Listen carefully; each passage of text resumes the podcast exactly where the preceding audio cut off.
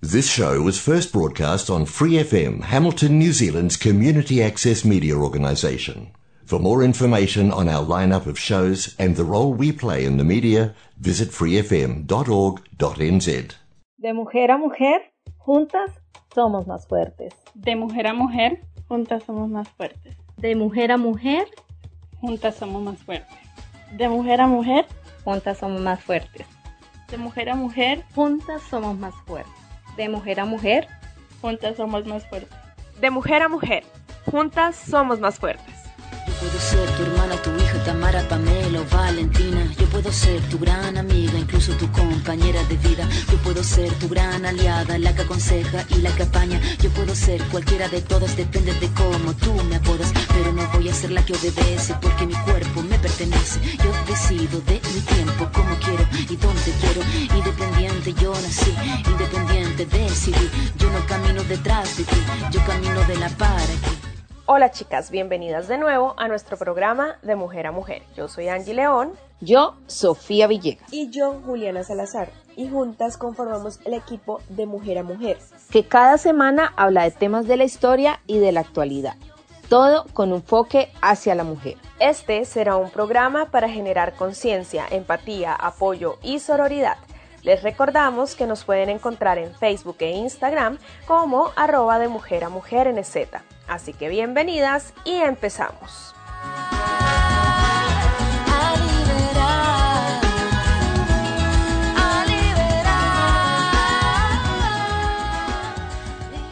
Bueno, chicas, hoy tenemos recopilación de los momentos más importantes del Club de Lectura Cazadoras de Libros.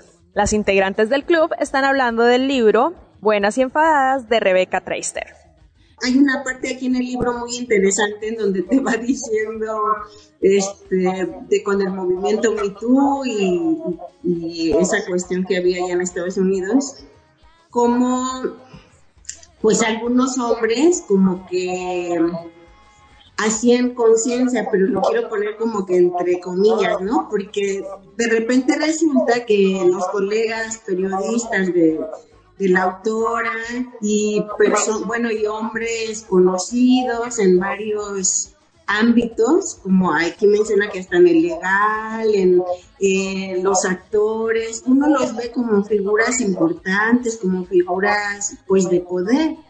Y cuando cuando de pronto como mujeres nos enteramos que resulta que ese señor tan prestigioso pues eh, ha tenido este, situaciones pues de acoso, ¿no? Hacia mujeres, o que a lo mejor no hoy, pero incluso lo dice muy claramente la lectura, ¿no? Que fue muy impactante como de pronto te vas enterando que algunos lo hicieron hace 20 años, algunos la semana pasada, algunos ayer, pero o sea, ¿cómo está constante eso, no? Y finalmente a las mujeres es a las únicas que nos cuestionan, ¿no? Este, voltean a ver, ah, bueno, ¿y tú? ¿Es tu compañero? Este, ya sea tu compañero laboral o tu pareja o este, nos cuestionan a nosotras, ¿no? Ahí está en todo el en toda la lectura nos están platicando, por ejemplo, de la situación de Hillary Clinton, ¿no? Que tuvo. Entonces, finalmente estamos inmersas en este pues un sistema patriarcal que es muy difícil quitarnos esos lentes, ¿no? Como que deconstruirnos es como lo importante con estas lecturas, siento, con este tipo de círculos que tenemos con nosotras. ¿No? De construir todo eso, porque sí está muy cañón, muy inmerso, muy metido, ¿no? En, todos los ámbitos. Entonces sí me pareció muy interesante, la verdad la lectura la amé y me acuerdo que desde la primera vez que eh, nuestro primer club de este libro, pues fue muy te invita, te invita a la lectura a que tú este, quieras saber más cosas aparte, porque, por ejemplo, identificada yo con todos esos movimientos de que esto que estoy mencionando del mito, o, ya que te llevó este libro a un acercamiento más por ejemplo, con la cuestión de la campaña de Hillary o cómo fue que ganó Trump, como que te invita, te invita este, mucho a aprender también, ¿no? A darte una vuelta a ver qué, qué estaba sucediendo en esos momentos, ¿no? Y además, bueno, no sé si es pertinente de una vez, pero hablando de lo del inicio de la lectura, me recordó cómo nosotras mismas luego tenemos este pues ciertas, mm, ¿cuál será la palabra? Con, ah, con respecto a veces a otras mujeres tenemos ciertos prejuicios, ¿no? Entonces, por ejemplo, a mí me llamó la atención, yo siempre veía a Bill Jones, un artista y no sé qué, fresa, la madre del chango. Y ya cuando vi la lectura, pues ya me acerqué y ahora digo, órale, Bill Jones, ¿no? Cuenta una canción que yo no sabía, la verdad, porque yo no sabía, ¿no? Este, y me puse a poner la canción y me puse a ver qué decía la letra. O sea, es una lectura que te enriquece mucho sí, en ese sentido, ¿no? Sí, te da mucha información, ¿no? Sí, te da eh, mucha información de la historia, sobre todo, pues como está basada en Estados Unidos, en la parte política de Estados Unidos, te da mucha información política, mucha historia eh, y sí, muchos datos muy interesantes. Yo también, yo por ahí, a veces ni siquiera avanzaba en la lectura por estar buscando las cosas que decía la lectura, ¿no? Entonces, por ejemplo, lo que tú decías, la canción de Beyoncé, ay, ¿cuál es la canción de Beyoncé? Ay, es que eh, el, el, el, ay, yo, mira, yo casi no encuentro, sí me costó encontrar este de Michelle Obama cuando habló acerca, cuando Trump ganó, y yo quería escuchar la conferencia que ella hizo cuando Trump habló. Oye, la buscaba y la buscaba. Me salían montones de conferencias de Michelle Obama y no encontraba la bendita hasta que un día la encontré. Pues me eché horas buscándola y no avanzaba en la de lectura. They used to hide from you, lie to you. But y'all know we were made for each other, so I find you and hold you down. Missing, say, hold up, they don't love you like I love you. Slow down, they don't love you like I love you. Back up, they don't love you like I love you. Step down, they don't love you like I love you. Can't you see there's no other man above you? What a wicked way to treat the girl that loves you. Hold up, they don't love you like I love you. slow down. They don't love me like I love you. It's such a shame. You let this good love go to waste. Yo referente a lo que estaba comentando Rosa ahorita que decía acerca de los hombres, este recordé, ¿no? sí, esa parte de la lectura en donde decía que, pues con estas denuncias que se estaban haciendo, algunos de los colaboradores conocidos de ella este, sentía como miedo de aparecer en alguno de los, de los reclamos, ¿no? Entonces, pues sí es muy real saber, a veces dicen, ay, es que ustedes son muy exageradas y todo lo ven como acoso, pero ahí se vislumbra como ellos saben que están acosando y lo hacen porque se les permite, ¿no? Porque socialmente no está mal visto y a veces a las mujeres hasta nos dicen, te tendrías que sentir halagada porque un hombre te está acosando, porque ya eres importante, porque alguien te acosa, ¿no? Independientemente del acoso. Entonces eso que decía ahorita Rosa, pues me acordé sí la lectura y, y sí pensar en eso, cuántas veces no hemos sido acosadas como mujeres en todos los sectores y en todos los ámbitos en los que desenvolvemos y desarrollamos nuestra vida cotidiana, ¿no? Desde la familia, el trabajo, la escuela, prácticamente no tenemos un lugar seguro en el cual estar sabiéndonos este, seguras y protegidas, ¿no? En ese sentido. Hmm.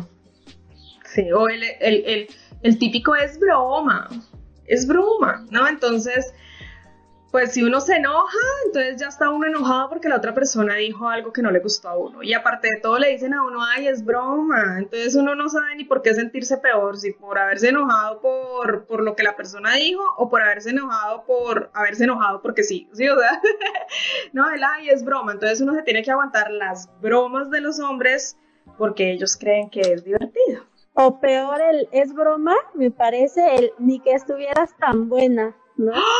Ah. Yo a ustedes les conté mi experiencia con eso, ¿no? Ay, ni que estuviera tan buena. Uy, es que los hombres algunas veces.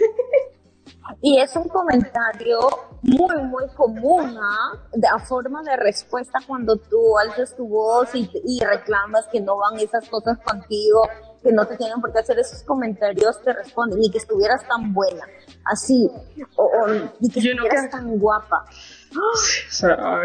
Y da más rabia, sí, qué horrible. horrible. Pero ese, ese tipo de patrones están muy normalizados, justo con, en, en línea con lo que decía Matilde. Eh, yo supongo que ustedes también, es un problema en todo el mundo, ¿no? El acoso callejero. Aquí en Perú uh, era muy normal, hasta hace alrededor de siete años quizás, que las mujeres teníamos que cruzar la calle cuando veíamos una construcción cerca si veíamos una construcción cerca y pasábamos por ahí, teníamos que estar listas para escuchar que nos gritaran de todo, o teníamos que hacer oídos sordos o pasar rápido o, lo que sea, ¿no? Hasta que de pronto salió una ley en la que multan a la empresa que tiene a las personas que empiezan a gritar cosas a las mujeres. Entonces, es obligación de las empresas ahora tener un cartelito que dice está prohibida cualquier forma de acoso callejero según la ley tal, tal, tal, tal, ¿no? Porque les cae una multaza. Pero se tuvieron que poner así de fuertes para, bueno. para que realmente eso empezara a parar un poco ahora, ahora. Pero justo es uno de los ejemplos que yo doy cuando hablo de, de violencia normalizada hasta hace 7, 10 años era muy normal que las mujeres éramos responsables por haber pasado por allí y porque nos hubieran gritado cosas los señores que trabajaban en la construcción. Ay, tú que te vas por ahí, ya sabías que tenías que cruzar la pista. Ay, tú que pasaste con chor, ya sabías que por ahí no puedes pasar con chor porque hay construcción y te van a gritar de todo. ¿No? Entonces lo veíamos tan normal, pero ahora nos damos cuenta que no era normal, era, era una forma de violencia. De violencia, claro. Oye, pero muy bueno, eso debería ser aplicado en más países. ¿Verdad? Sí. Sí. Uy, no. Sí, en Colombia es muy común. Yo, sí, yo creo que en toda Latinoamérica, pero Colombia también, o sea, Colombia es tenaz eso, es horrible. Yo también por allá, hasta con los, los mismos policías. Yo me acuerdo mucho una vez, yo trabajaba en una zona, por decirlo de alguna manera, de gente de mucho dinero, gente rica, ¿sí? Yo, yo, yo solía vender casas y apartamentos y yo trabajaba en una zona donde vendía apartamentos muy, muy costosos. Y, mm, y había una esquina, era como una calle, no era cerrada, pero tenía como un giro. Y en esa esquina del giro eh, se hacían, una época en la que se hacían dos policías con un carro ahí, seguramente había alguien importante viviendo en alguno de esos edificios de la zona y ellos estaban ahí para cuidarlos, para cuidar a esta persona. Entonces hubo una época en la que esos policías siempre andaban ahí y cada vez que yo pasaba, yo tenía que pasar por esa cuadra para llegar a mi oficina. Entonces cada vez que yo pasaba por ahí me gritaban cualquier cantidad de barbaridad. Policías de Colombia hasta que un día me cansé y yo no me acuerdo ni, yo era muy jovencita, yo tendría como 20, 21 años y me cansé y les, hasta les saqué el dedo y les grité barbaridades y, y, se ofendieron y ya después me tocó buscar otra ruta. No pude volver a coger esa ruta, me tocó buscar una ruta más larga porque porque los policías ahí, ahí gritándome cosas y pues yo los insulté, les grité un poco de barbaridades y pues ahora me tocaba buscar otra ruta, porque es que uno en, Latinoamérica uno no se siente seguro ni con los policías. Por ejemplo, ahorita eh, que estaban mencionando eso de que, es que no recuerdo, creo que lo mencionó Rosa, de que, de que cuando salió lo del Me Too, como que empezó a salir más gente que estaba muy, hombres muy preocupados por no salir en estas listas y, y menciona por ahí algo que es muy cierto, que, que decían es que son unas exageradas. Ahí también mencionan lo de la cacería de brujas más adelante, que es una cacería de brujas. Y, y eso me recordó un montón a lo, lo último que han agarrado que dicen que somos feminazis. Y es como de, a ver, ¿de dónde, ¿de dónde sacas cacería de brujas? ¿De dónde sacas feminazis? O sea, que no ves que las que tienen problemas somos nosotras. esa, es una, eh, esa es una que, que sí fue como, o sea, me recordó mucho ese, eso que está pasando. Otra cosa, eh, hay dos cosas que quería comentar. Lo del YouTube, bueno, eh, viene de lo que ya hemos comentado en otras reuniones, que habla mucho de la interseccionalidad y que hay muchas diferentes este, personas afectadas, diferentes niveles de... Es que se me fue la palabra que estamos, por ejemplo, nosotras, en nuestro caso, que tenemos ciertos privilegios, otras personas que no, etcétera, etcétera. Eh, por ejemplo, yo recuerdo que cuando salió lo del Me Too, en mi gremio, a mí también me tocó porque yo trabajo en publicidad, entonces también me tocó que sacaran un Me Too de las agencias de publicidad, etcétera, etcétera, etcétera. Y pues hizo fue súper sonado, corrieron a varias personas, pero al menos yo no, yo no sé, al menos aquí en México no recuerdo que haya surgido ese movimiento en otros aspectos. O sea, hay, muchos sectores que, que siguieron exactamente igual. O sea, es lo que menciona el texto de que, de que el feminismo blanco surgió, explotó, se dio a conocer, se supo todo lo que pasaba, pero pues si a, digamos, si a ciertos niveles de la sociedad les va mal, pues hay otros a los que les va todavía peor, que tienen más este, más este, pues más problemas. Quiero agregar algo que también me llamó la atención cuando dijo Rosa, es que que a veces las personas denunciadas o los que están viendo los casos de denuncias, pues voltean a las mujeres y les preguntan, ¿y tú lo sabías, viste y no dijiste nada? No, así que tú también eres culpable mujer. ¿no? Y, y es algo que, que, sí efectivamente pasa, pero creo que también es importante reconocer que, o sea, la violencia está muy normalizada y justo espacios como estos nos ayudan a, pues, eh, romper esos mitos, a, a, visibilizar los sesgos que tenemos para poder darnos cuenta que lo que estaba pasando es mal. Y hay una, algo que yo me digo a mí misma ahora que, que trabajo en estos temas y leo sobre estos temas, es que yo he caminado más de 30 años sola, sin, sin esta visión feminista, y cuántas veces yo no estuve del otro lado, ¿no? Quizás en algún punto yo también actué contra las mías, pero de eso se trata, de poder reconocerlo y poder reaprender,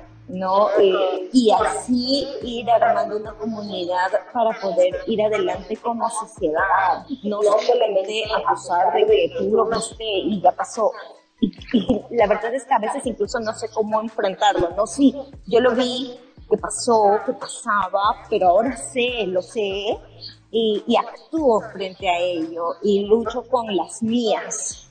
Por eso es que estos espacios también son tan necesarios y por eso es que la educación en en igualdad de género es tan importante para que no pasen este tipo de cosas y esos cambios están desde nosotras y desde lo que nosotras podemos aportar pues a las instituciones a donde trabajamos, ¿no? Aprender sobre estos temas, saber que existen, saber que no somos pues las únicas o que las chicas que denuncian no son las únicas y tratar de hacer cambios desde, desde nuestros espacios.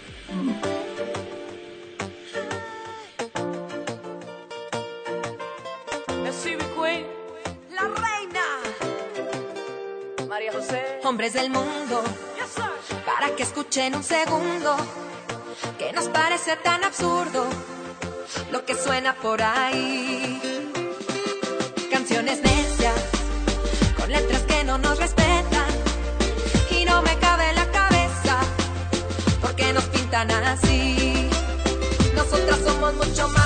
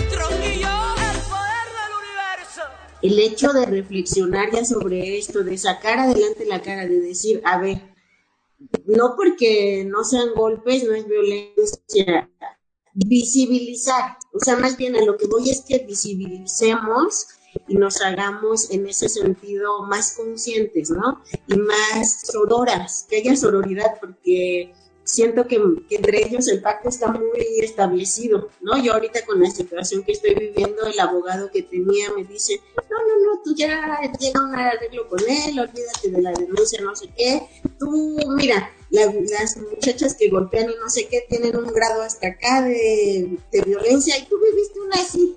No, pues obviamente yo ya tengo otro abogado, gracias a Dios, pero o sea, me refiero, pues sí, hay unas estructuras muy cañonas, lo que decía yo, Julie, dice Julie, hay que reaprender y reconocer, ¿no?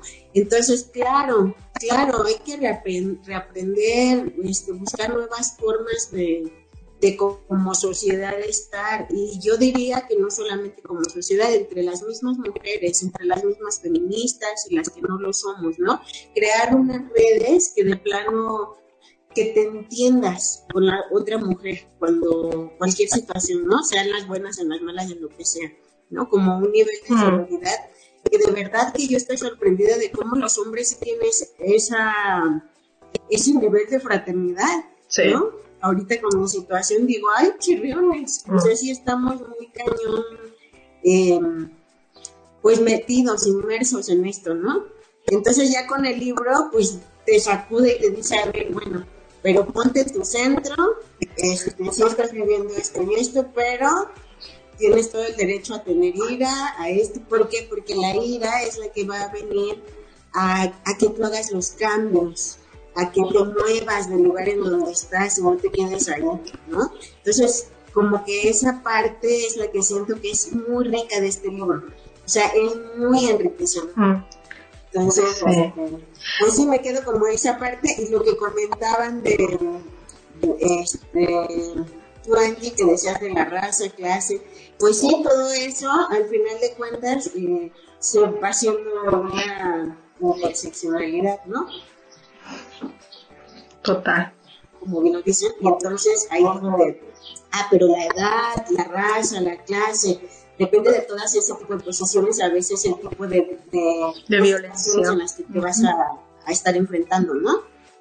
Yo, yo concuerdo mucho con lo que dice Rosa porque, bueno, este libro para mí fue muy importante porque creo que como la mayoría de nosotros no tenía idea de que estaba tan enojada en el fondo, no tenía idea de todas las cosas que, que traía y conforme iba leyendo, o sea, yo, yo, yo diría, porque mencionabas por ahí que, no sé quién lo mencionó, como que te vas enojando, yo diría más que nada como que vas descubriendo el enojo que tienes muy adentro, muy guardado de todas las cosas que has pasado, dices, ah, eso también, eso también me pasó. Y como que va saliendo a flote. Entonces este libro fue súper importante. Y como algo así muy, muy personal les quería decir que, que cuando lo estuve leyendo, eh, es uno de los últimos capítulos, donde menciona que... Ay, ¿cómo es la anécdota? El punto es que, que creo que le habían dicho algo en un carro, una cosa así, y que se quedó pensándolo así, y le regresaba, y le regresaba, y le regresaba a la mente, y, y pensó mil maneras en que le pudo haber contestado, y mil cosas humillantes que le pudo haber dicho, y yo dije así de, eso me ha pasado, y me ha pasado tantas veces. Ajá. Entonces, eh, Ay, se me fue como le iba a cerrar. Bueno, el punto es que cuando estaba leyendo eso me, me di cuenta porque yo también llevo unos mesecitos que estoy tratando de consumir más películas, libros hechos solo por mujeres.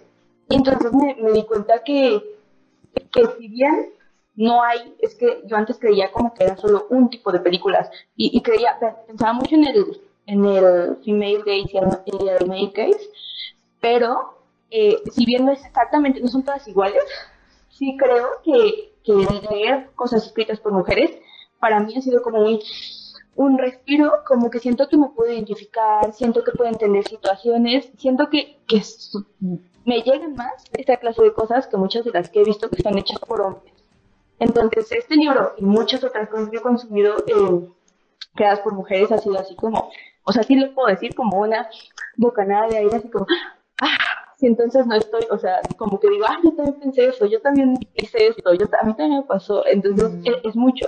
Y, y, y, ahorita me acuerdo de una parte que, que me parece triste del libro, que por ahí menciona, es que no sé si lo, lo dijo con esas palabras o lo estoy parafraseando yo, pero mencionaba algo como de, todas estas mujeres que han luchado por todo esto y todas estas que son súper inteligentes, son genios, imagínense todo lo que pudieron haber creado si no se hubieran tenido que dedicar al feminismo y a defendernos. Y es así como de, ay, y todas las demás que no conocimos, y todas las demás que, que no pudieron crear o que no pudieron hacer por tenerse que hacer chiquitas, pues eso, eso me pesa también, me hace bastante triste. Espero que ya no sea así, espero que ya no haya tantas voces acalladas, que ya seamos más, que creemos más, que hagamos más.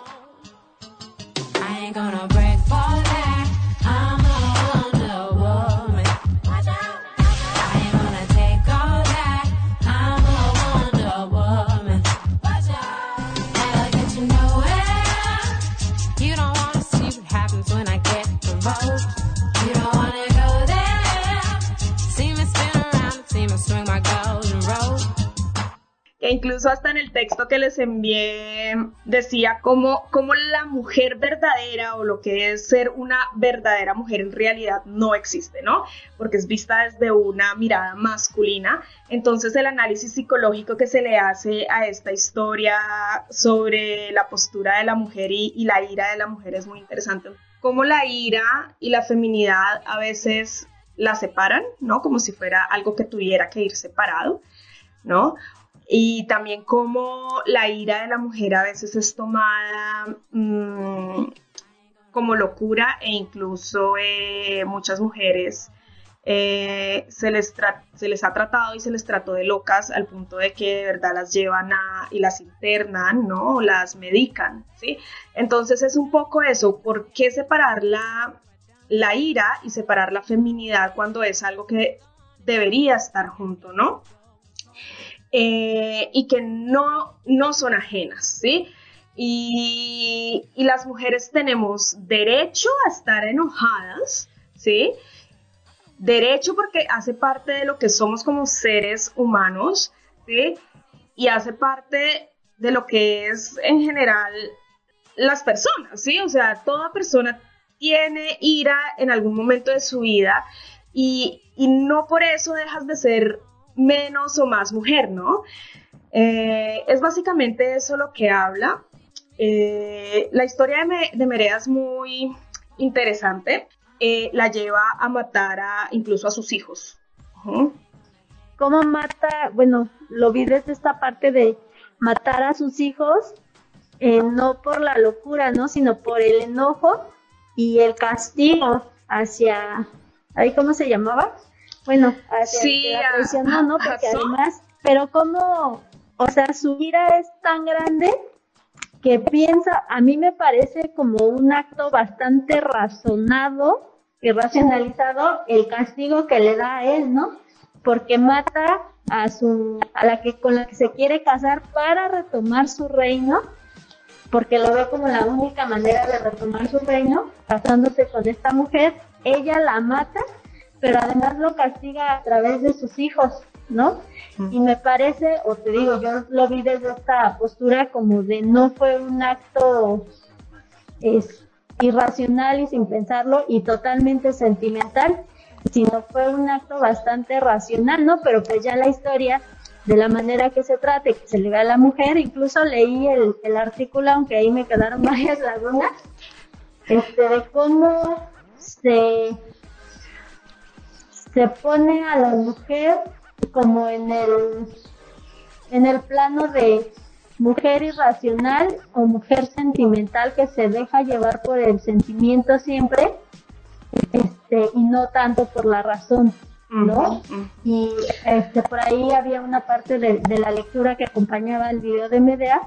Esta parte de, de que se nos juzgue y, y, en la literatura, ya en la literatura, pues se trata a la mujer como de irracional y en cambio ahí nos decía que hay una parte, había varias como historias o versiones de la historia y una en donde incluso los dioses eran quienes habían guiado la mano de Medea para matar a sus hijos, ¿no? Como en aprobación de castigo que se merecía. Sí, mira que lo que tú dices tiene, eh, yo sé, ¿ustedes alguna vez han escuchado a Ana de Miguel? Ella escribió un libro que se llama eh, Neoliberalismo Sexual, el mito de la libre elección. Ella, yo estaba escuchando hace poco una conferencia de ella y ella hablaba de cómo el cuerpo de la mujer se ha visto como una vasija, ¿no? El hombre es el creador de vida, ¿no? Y la mujer es la vasija. ¿Qué pasa? Que desde hace muchísimo tiempo, siglos, el hombre siempre ha buscado descendencia. Entonces, para obtener esa descendencia, ellos necesitan una mujer. Por eso también se casan con, con una mujer, ¿sí? Se casaban en esa época con una mujer porque era lo único que les garantizaba a ellos que esa descendencia era realmente suya, ¿no? Y no era de cualquier otro hombre. Porque para ellos la descendencia era muy importante porque era pues el apellido de la familia, era pues es lo, es lo que va a seguir después de ellos, ¿no? Entonces, para el hombre los hijos son muy importantes en el sentido de la descendencia, ¿no? Porque pues si nos entramos a mirar, pues los hijos no son tan importantes cuando se trata de, de cuidarlos, de criarlos, de, ¿sí? Pero en temas de descendencia, los hijos son muy importantes y yo siento que en parte lo que tú dices, Matilde, eh, de por qué ella mató a sus hijos, el castigo era precisamente ese, quitarle la descendencia a este hombre, o sea, dejarlo sin nada, o sea, lo dejó sin esposa, lo dejó sin reino, lo dejó sin hijos, que eran de pronto hasta lo único que le iba a permitir a él tener una descendencia en su árbol genealógico, ¿no? Y esto para el hombre es sumamente importante, entonces yo pienso que lo que tú dices, Matilde, tiene mucho sentido, porque ella no lo hizo simplemente porque, ay, voy a matar a mis hijos porque soy una madre desnaturalizada y mato, no, ella yo pienso que lo hizo precisamente pensando en que le iba a arruinar la vida a este, a este hombre, ¿no?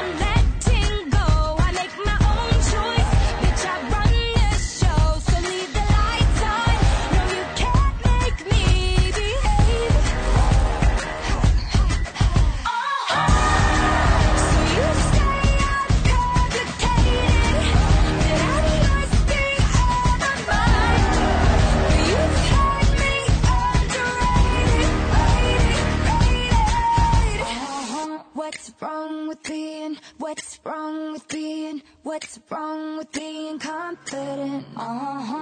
What's wrong with being? What's wrong with being? What's wrong with being confident? Uh-huh. It's time to get the chains out.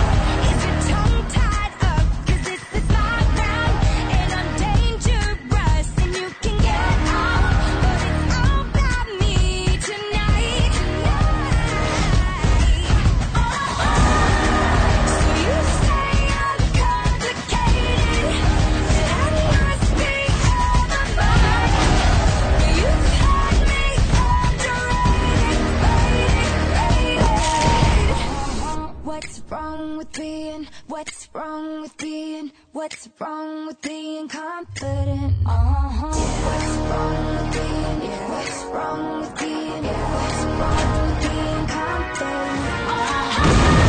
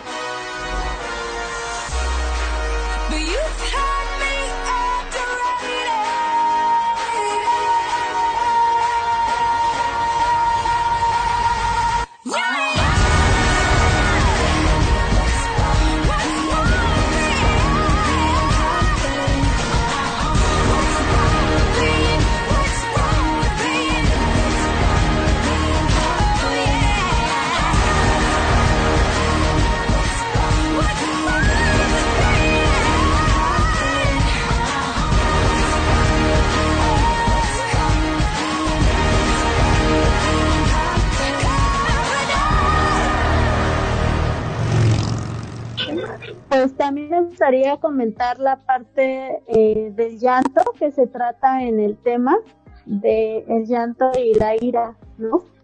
De las mujeres que pues que canalizamos nuestra ira o expresamos nuestra ira a veces a través del llanto y pues recordaba por ejemplo una vez yo en un trabajo este tenía que eh, tenía que entregar un documento firmado por mi jefe este, para cumplir un protocolo, ¿no? Entonces, al momento de que yo se lo llevo a firmar, él estaba de muy mal humor, había llegado de mal humor, pero yo necesitaba enviar el documento, entonces lo llevo a que me lo firme y me grita que para qué quiero su firma ahí si eso no era necesario.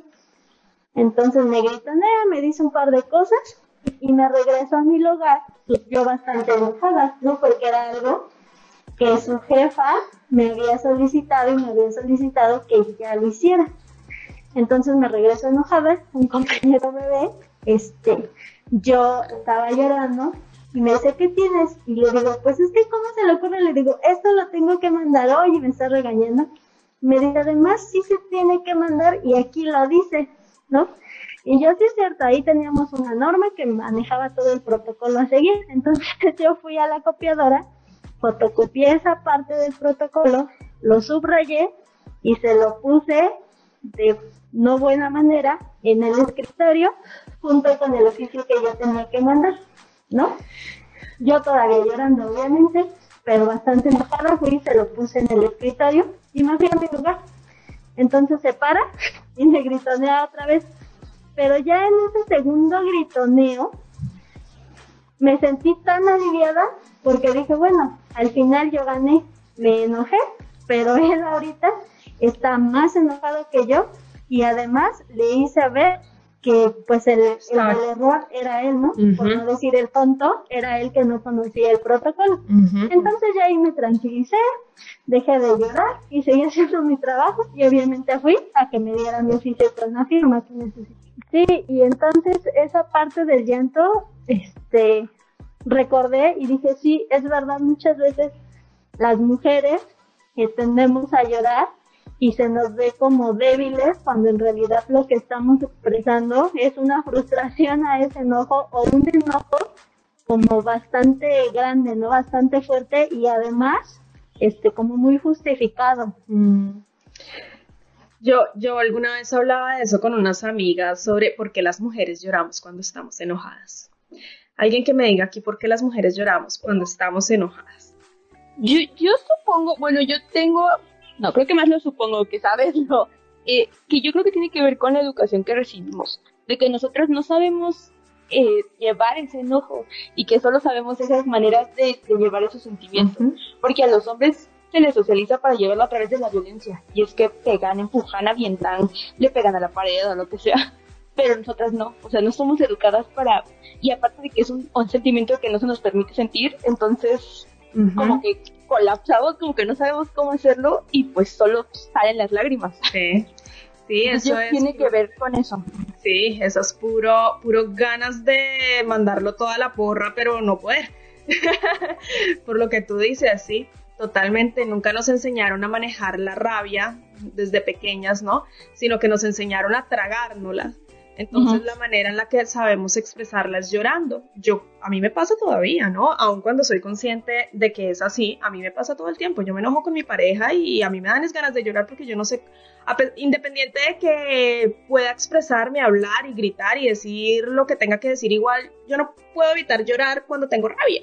Igual que Clancy, creo que es una parte de educación porque además de que no se nos permite eh, sentir ira o expresar la ira, se nos motiva y se nos fomenta el llanto, ¿no? Porque cuando un niño llora, lo más probable es que le digan, ay, no llores, los hombres no lloran. Y cuando una mujer llora, lo que hacen es, ay, pobrecita de mi niña, y te consuela, ¿no? Entonces al final obtienes una recompensa por tu llanto. Ok, sí. Creo que sí, de adultas entendemos que el llanto tiene una recompensa que puede ser desahogo, puede ser expresión del sentimiento o lo que sea, pero al final nosotros creo, nosotras, creo que lo asociamos como a un estado de recompensa. Sí, mira que sí, incluso hasta mejor que evitar cuando se le dicen a los niños que no lloren, ¿no? Ellos tienen que igual también tragar, tragar las ganas de llorar y esos sentimientos porque pues los niños no lloran. También duro.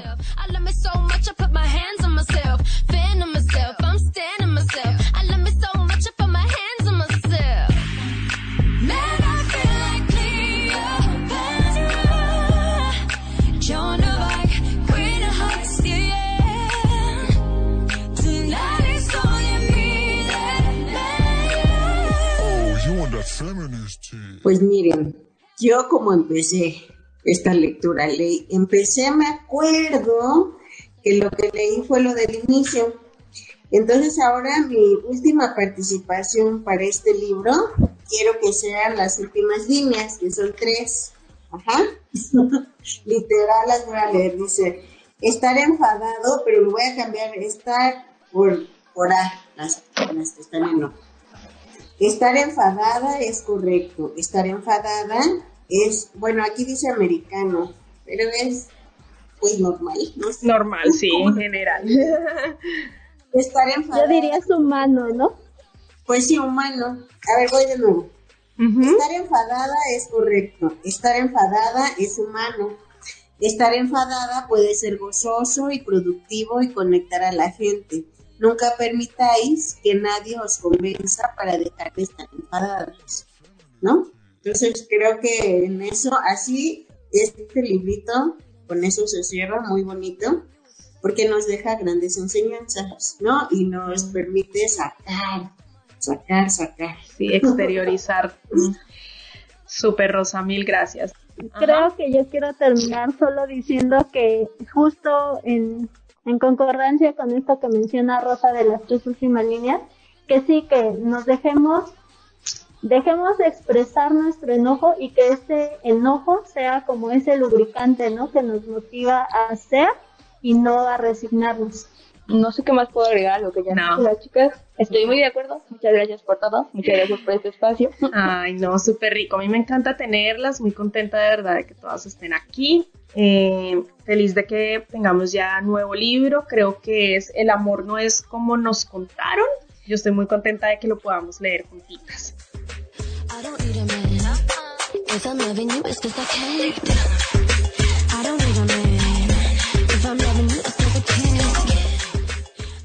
Bueno, las vamos a dejar con un avance de la lectura del libro El amor no es como nos contaron de Clara Coria. Aquí las dejamos con el encuentro virtual con las integrantes del Club de Lectura Cazadoras de Libros. Pues a mí me digo, empecé a leer la introducción y todo, este, y me agradó que indica y especifica, ¿no? Que no lo va a tratar como desde un ámbito filosófico o de o se va a meter como en estas definiciones que podemos encontrar del amor, sino aterrizarlo como en algo, o lo sentí yo, así lo entendí, en aterrizarlo en algo más vivido, ¿no? Cosas que de verdad nos han pasado y la manera en que como mujeres percibimos el amor y cómo lo vivimos. A mí me pareció muy interesante que menciona, no sé si todo el libro sea así, pero al menos al principio menciona que lo hizo como, como con grupos de diálogo, que todo lo que fue saliendo vino como de diálogo con muchas mujeres y me pareció como muy interesante. Sé que en algunas formas de investigación social se ocupa, pero en otras no tantas, como, como menciona la autora y como decía este Mati, eh, pues puede que algunos solo lo definan, que qué dice aquel autor, que qué dice X persona. Entonces, me pareció muy importante que sea así, por medio de grupos.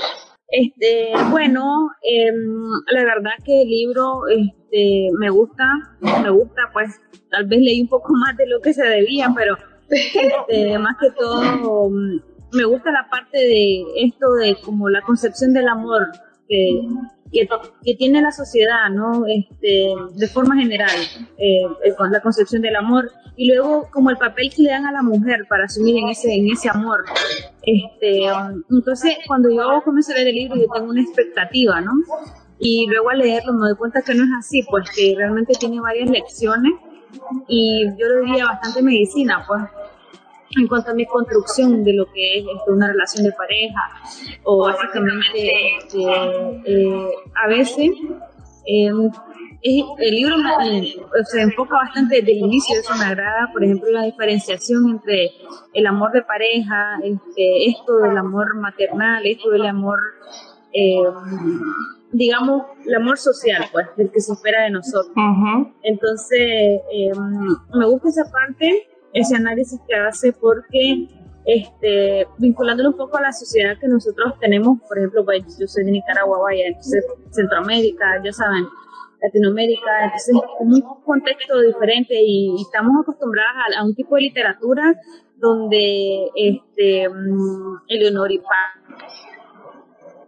este, cuestiones así, pues, donde la mujer es la típica sumisa, donde la mujer es la típica que está dispuesta a, no está dispuesta, sino que se enamora de unos vínculos diferentes. Entonces este libro te hace ver otra perspectiva y, y, me gusta mucho. Pues. Esa, es mi apreciación de forma general. Ya si queremos hablar de cosas específicas, pues ya lo menciono. Listo. Por, ahí, ya. por ahí vuelve la dinámica, creo. sí, muy bien, me encantó. Sí, mira que um, habla al principio, de hecho en la introducción menciona esto de cómo el amor es una, una construcción cultural y que va variando pues precisamente de cómo va cambiando eh, la sociedad y cómo va cambiando la cultura dependiendo pues eh, las épocas, ¿no? De cómo antes, cómo era antes el amor, cómo viene a ser hoy el amor, pero que todo viene de un proceso y una construcción, ¿no?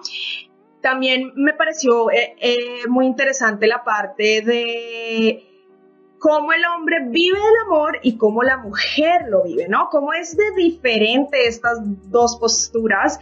Eh, el hombre cree que merece ser amado, ¿no? El hombre merece ese amor. En cambio, las mujeres existimos para amar al otro, ¿sí? A veces, a veces vivimos en la dependencia de tenemos que amar y de amar de X manera, porque si no lo haces de esa manera, pues entonces socialmente está mal, ¿no?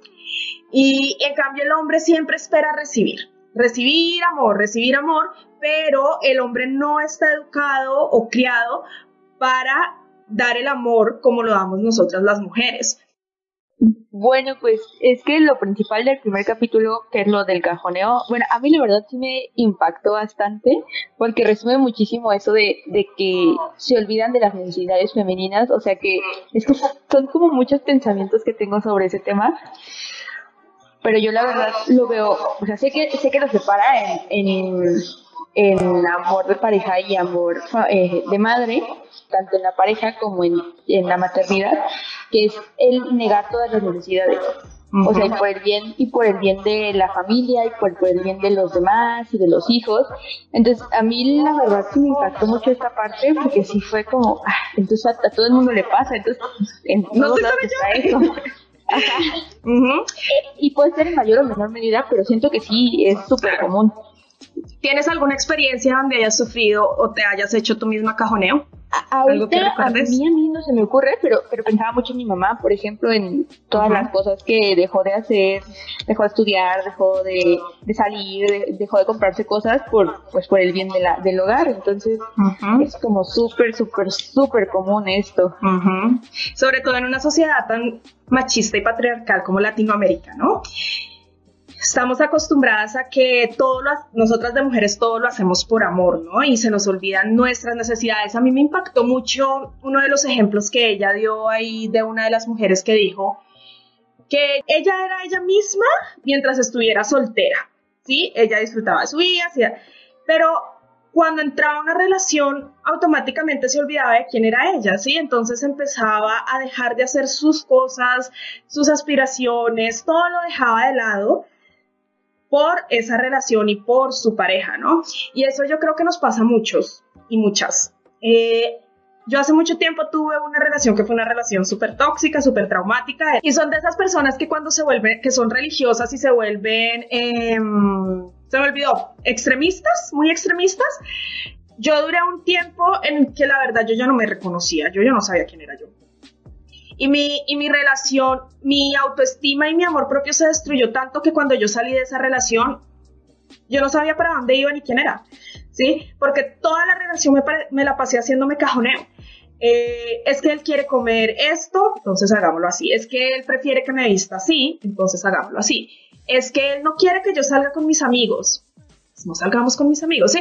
Pues yo era muy jovencita, yo era muy, muy jovencita, yo tendría unos, eso fue hace como 10 años, yo tendría unos 20, 21 años en esa época, entonces como que fue mucho más fácil perderme a mí misma en ese momento, pero sí, uno tiende a entrar en una relación y eh, olvidarse a veces de lo que uno quiere, siente y piensa y por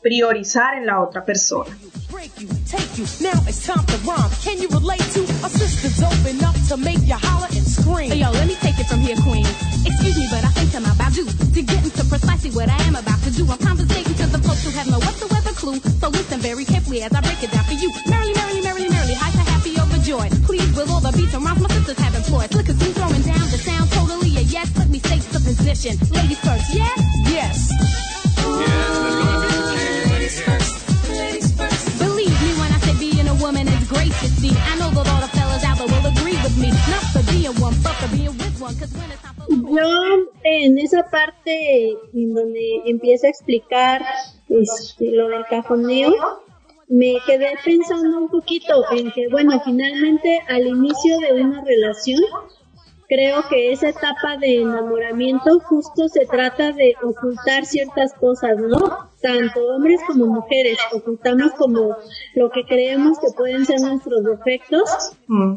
para pues para agradar al otro, ¿no? Insisto, en esa etapa de enamoramiento y me quedaba o intentaba pensar en qué momento o cómo diferenciar esa etapa de enamoramiento y ese ocultar por agradar al otro del cajoneo y pues creo que me di cuenta que a diferencia de, de las mujeres, el hombre llega a un punto en el que ya no le importa, ¿no? Y empieza a mostrarse tal cual es.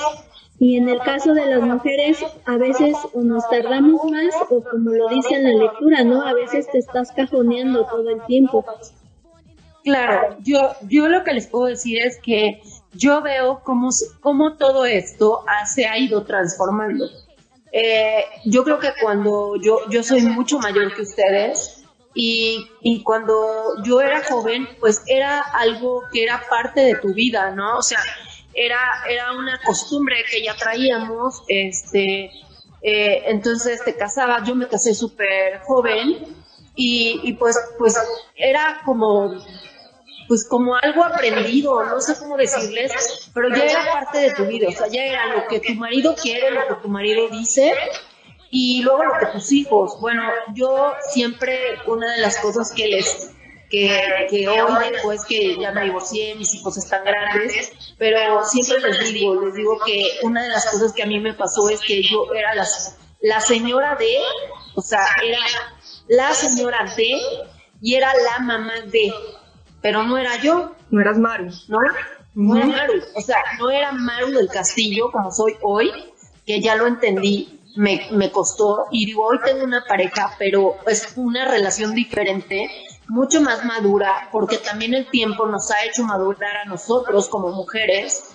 Y, y, y pues bueno, también es algo generacional. Afortunadamente yo veo que ustedes, eh, a pesar de que todavía se da mucho eso, eh, ya no es tan común, o al menos ya no se, ya no se, ya no lo permiten tanto, lo cual está bien, ¿no? O sea, yo creo que eh, se han vuelto unas eh, relaciones mucho más parejas, ¿no? Más de uno a uno, eh, de ayuda, de complemento, como debe de ser, ¿no? No de, no de, de, dejar de hacer lo que tú quieres o lo que te gusta, ¿no? Y también creo que eh, una parte de nosotras de, y en general de los seres humanos en el que decidimos hacer algo eh, o, o, o, sacrificarnos, por así decirlo, muchas veces lo hacemos por amor. O sea, yo, yo sí creo que es por amor puro.